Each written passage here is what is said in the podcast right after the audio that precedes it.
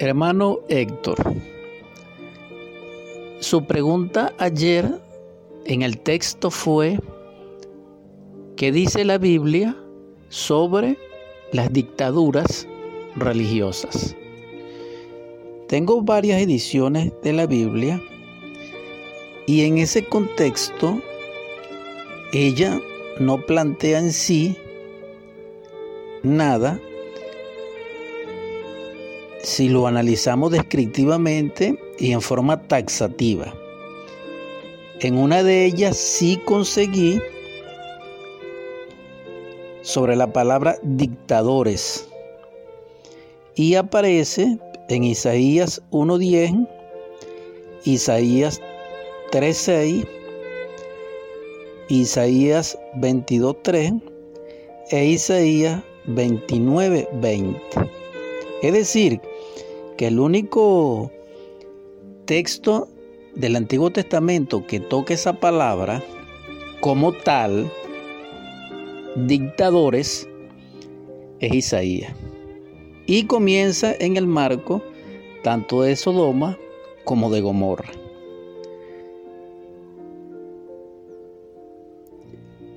Hecha esa aclaratoria, para dar respuesta a su pregunta, vamos a analizar dos paralelas. La primera paralela es sobre análisis de la dictadura y consecuencias dentro del proceso religioso individual y colectivo.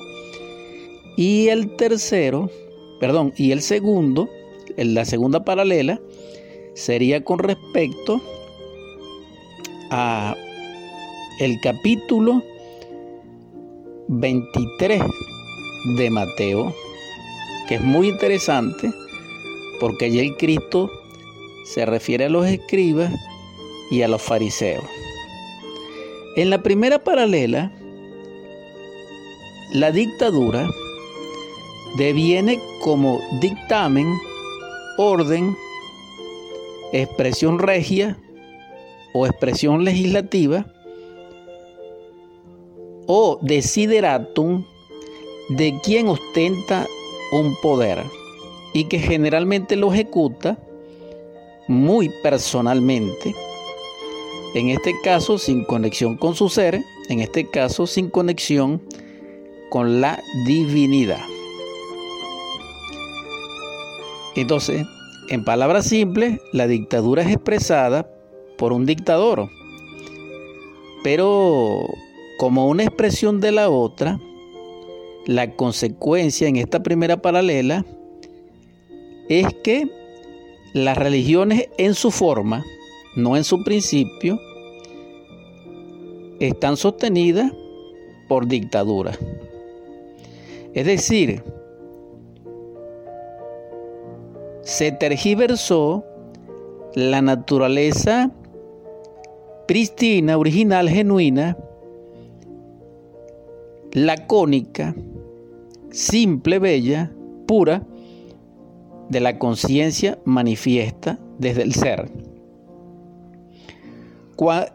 En otras palabras, la religión en forma natural fluye en forma espontánea desde el ser, a través del espíritu, del alma y de la esencia, y se manifiesta en nosotros. El yo la perturba, o un yo colectivo o un yo gobernante nos pueden aprisionar desde el punto de vista de cautiverio y someternos en el yo colectivo. Esto es una dictadura a nivel de el desarrollo religioso como forma, no como principio. Esto significa la libertad. Todo principio religioso es libre. Ahora, toda forma religiosa tienen dictadores y tiene dictadura. Aclarado ese punto, también debo recordarle que la religión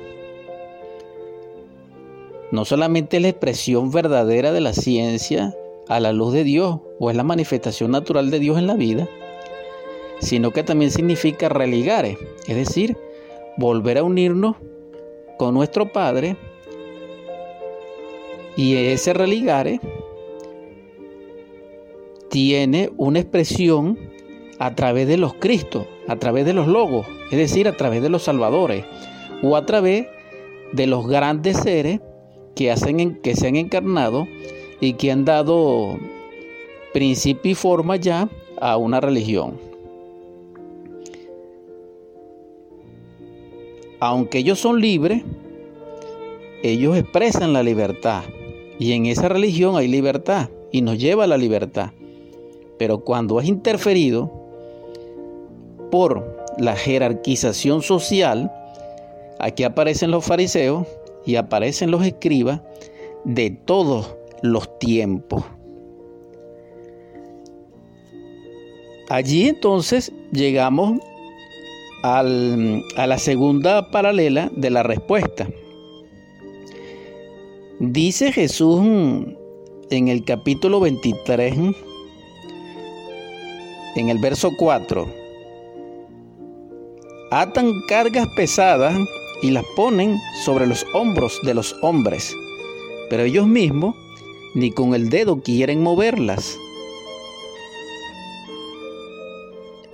En este verso, Jesús el Cristo nos describe una expresión dictatorial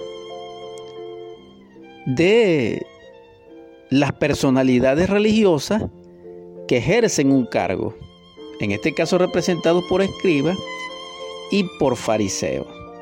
Pero recordemos que gnósticamente, a, la luz del cristianismo puro, los escribas y los fariseos pertenecen a dos corrientes opuestas. Es decir, los escribas son muy diferentes a los fariseos. Ambos están simbolizados en la ciencia pura, a la luz de la gnosis, con la levadura de los fariseos y la levadura de los saduceos. Entonces vemos escribas, fariseos y saduceos. Estos personajes que se desarrollan en ese escenario, y también están los herodianos, pues etcétera, todo ello implican funcionarios que ejercen dictámenes de una institución religiosa. Pero esas son formas, repito, no son principios. La religión como principio es una y es única. Y aclaro, todas las religiones confesionales del mundo tienen los mismos principios, aunque sean en forma metafórica. No podemos caer en el error de condenar, de criticar las religiones, porque todas son una y todas son únicas. Porque así como uno puede criticar una determinada religión, ellos también pueden criticar la nuestra. Entonces, la conciencia que comprende los principios religiosos y es inherente a la religión porque comprende y conoce y experimenta, es comprensiva con, con respeto y con respecto a las formas religiosas. Entonces, cuando el Cristo hace esa afirmación en el verso 4 del capítulo 23 y lo reafirma, en, en el mismo capítulo 23, que es largo allí, pero lo pueden estudiar, dice así, en el 13, hay de ustedes, escribas y fariseos hipócritas, porque cierren el reino de los cielos delante de los hombres, pues ustedes mismos no entran ni permiten entrar a los que están entrando. Hay de ustedes, escribas y fariseos hipócritas, porque atraviesan mar y tierra seca para hacer un solo prosélito, y cuando éste llega a serlo, lo hacen merecedor del jejená, es decir, del abismo, dos veces más que ustedes. Y allí continúa Jesús el Cristo describiendo y condenando a los escribas y a mm, los fariseos. Y les hace una aclaratoria. Hay de ustedes, escribas y fariseos hipócritas, porque dan el décimo de la hierbabuena y del eneldo y del comino, pero han desentendido los asuntos de más peso de la ley, a saber, la justicia y la misericordia y la fidelidad. Era obligatorio hacer estas cosas y sin embargo no desatender las otras cosas. Guía ciego que cuelan el mosquito, pero engullen el camello. Y continúa en esa condenación. ¿A qué quiero describir con esto? Que en este aspecto descrito en Mateo 23, vemos la manifestación jerarquizada, decantada y expresa a la feligresía, a la iglesia, a la asamblea, a los creyentes, lo que es los dictámenes de una forma religiosa. Y eso entra dentro de una dictadura religiosa como función, pero no en su principio, repito. Total, a la luz de la ciencia pura, los escribas y los saduceos son los intelectuales y los materialistas. Ese tipo de personaje, alegóricamente. Y los fariseos alegorizan, metafóricamente dijéramos, válgame la redundancia, a los que reciben la enseñanza desde el punto de vista emocional, es decir, a los fanáticos y en otras palabras, a los creyentes, porque más bien los escribas y los saduceos son más bien dogmáticos. Entonces vemos dos fuerzas opuestas, totalmente dictatoriales, que se desenvuelven en dictámenes, normas, leyes, etc. Y aquí lo aclara el Cristo cuando dice, Jesús, entonces Jesús habló a las muchedumbres y a sus discípulos y dijo, los escribas y los fariseos se han sentado en la cátedra de Moisés. Por eso, todas las cosas que les digan, háganlas y obsérvenlas, pero no hagan conforme a los hechos de ellos porque dicen y no hacen. Eso es el verso 1, el verso 2, el verso 3 del capítulo 23 que les recomendé para que lo estudiasen. Entonces la aclaratoria la hace Jesús el Cristo en este capítulo con respecto a la psicología de la dictadura de religiones. Entonces, en conclusión, toda institución religiosa de cualquier nivel e índole que no permita la libertad individual como desarrollo consciente de esos principios religiosos o, en otras palabras, todo rector religioso que no permite que un integrante menor a él sea libre para experimentar los principios de la religión que profese, atenta contra el principio de libertad del ser y de la divinidad y de la vida, y hay dictadura religiosa, y actúa como un dictador. Esto tiene niveles de niveles. Y eso se conoce como magia negra o se conoce como asalto al mundo mental de una persona. Esto está regido por la jerarquía divina. Por eso nosotros no podemos condenar ni justificar porque la divina jerarquía, a través de los arcontes de la ley y su parte interior dentro de nosotros, que es el caón interno, ellos llevan registro de todos esos errores. Por eso, difundir la enseñanza es muy delicado. Y más aún es dirigir ese tipo de instituciones. En todo caso y como quiera que sea, básicamente es la respuesta. Ahora, sintetizándolo, sintetizándolo desde el punto de vista del trabajo interior en la forma más simple, el yo debe ser sometido por la jerarquía, en el bien o en el mal. Es decir, Dios y la naturaleza y su jerarquía utilizan las fichas blancas o las fichas negras de la humanidad, en los niveles que sea. ¿Por qué?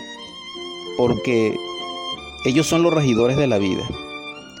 Por eso hay que despertar conciencia. Quien despierta la conciencia ya no es las masas humanas, ya no es, dijéramos, los creyentes o los fariseos, ni tampoco es el escriba ni el saduceo, porque esto es para los dormidos. Quien despierta la conciencia no está en esos extremos y no es regido por dictámenes de ningún tipo, sino que es regido por su propia conciencia que tiene acceso a su ser y a la naturaleza. Entonces ya ahí hay libertad, pero para eso hay que trabajar sobre sí mismo. Ah, eso no implica como la enseñanza de Pablo que tengamos que respetar a las autoridades. No. Todos nosotros, los que estamos en la luz y estamos trabajando con los tres factores, nos debemos a leyes superiores aunque respetamos las inferiores. Nosotros debemos estar bajo la jerarquía de la misericordia y de la justicia, como lo dice aquí mismo en el capítulo 23, en el verso 23, que ya lo leí, ese aspecto la justicia y la misericordia y la fidelidad. Debemos reflexionar sobre eso. ¿Quién es el dictador? El yo, el ego, ya sea a nivel individual, ya sea a nivel colectivo. Nosotros debemos observarnos, autoobservarnos para ver qué nivel de eso tenemos. Ahora bien, concluyo. En las instituciones gnósticas también se puede presentar ese problema.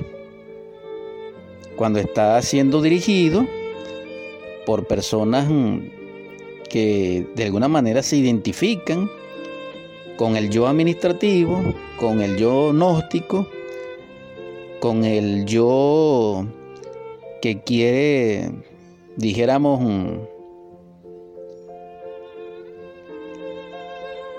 accesar mm, a la divinidad en forma violenta, lo que llama en otras palabras mm, ese agregado psicológico simbolizado alegóricamente mm, como sacerdote del templo que es Caifás. Entonces allí que trabajar sobre sí mismo, porque aquí no hay, em, dijéramos, excepciones. ¿Quién es la excepción? Quien muere en el yo, quien nace y quien se sacrifica por la humanidad. Por eso son tres factores. Ahora, también, para terminar esto y redondearlo, para usted, ciertamente recuerde que la religión verdadera, que es única, aunque tome varias formas, que es develada por un Cristo, ya sea redentor, salvador o ya sea mm, eh, otro nivel del Cristo, porque son varios, que son fundadores pues, de las grandes religiones, Recuerde usted que a través del tiempo y de los procesos existe el nivel de la religión pública, que es el profano. Allí la dictadura mantiene eso. Es obvio, pues. Pero los que se escapan de allí y logran tener acceso a su propia conciencia, a su propio ser y a la divinidad en los mundos internos, ya entran a un plano superior, que es el, el del adectado, como iniciado, pues. Pero en el medio de ambos se encuentra lo que se conoce como el el mesotérico, que no es esotérico de iniciado y tampoco es exotérico de los profanos, sino que es un punto medio. Ese punto medio es el de la experimentación y el del trabajo. Allí se consigue el trabajo sobre el recuerdo de sí. Allí se consigue los análisis racionales después de una meditación y deliberar el centro emocional superior y comprender los aspectos profundos encerrados en los principios religiosos como fórmulas vivientes para la cristificación y la liberación. Es lo que le puedo responder. Su padre no es dictador, pero el ego y el dragón de las tinieblas dentro de nosotros sí es un dictador. Cuando uno vive con respecto a lo semejante en base al ego, es un dictador. Pero cuando uno vive el instante en desprendimiento del sueño, conscientemente ya deja de ser un dictador. Porque recuerde que el dictador manifiesta la palabra. Y el yo y el verbo están ligados en el ego como origen. Esto es una gran clave. Porque el Cristo es el verbo, pero el verbo verdadero, el verbo luminoso, el verbo puro. Paz inverencial, hermano Héctor. Espero que comprenda esto. Es lo más que puedo hacer. Gracias. Saludos fraternos a todos los que, como quiera que sea, escuchen los programas, escuchen los audios y si pueden seguirme en YouTube, maravilloso. Suscribirse, pues. Gracias.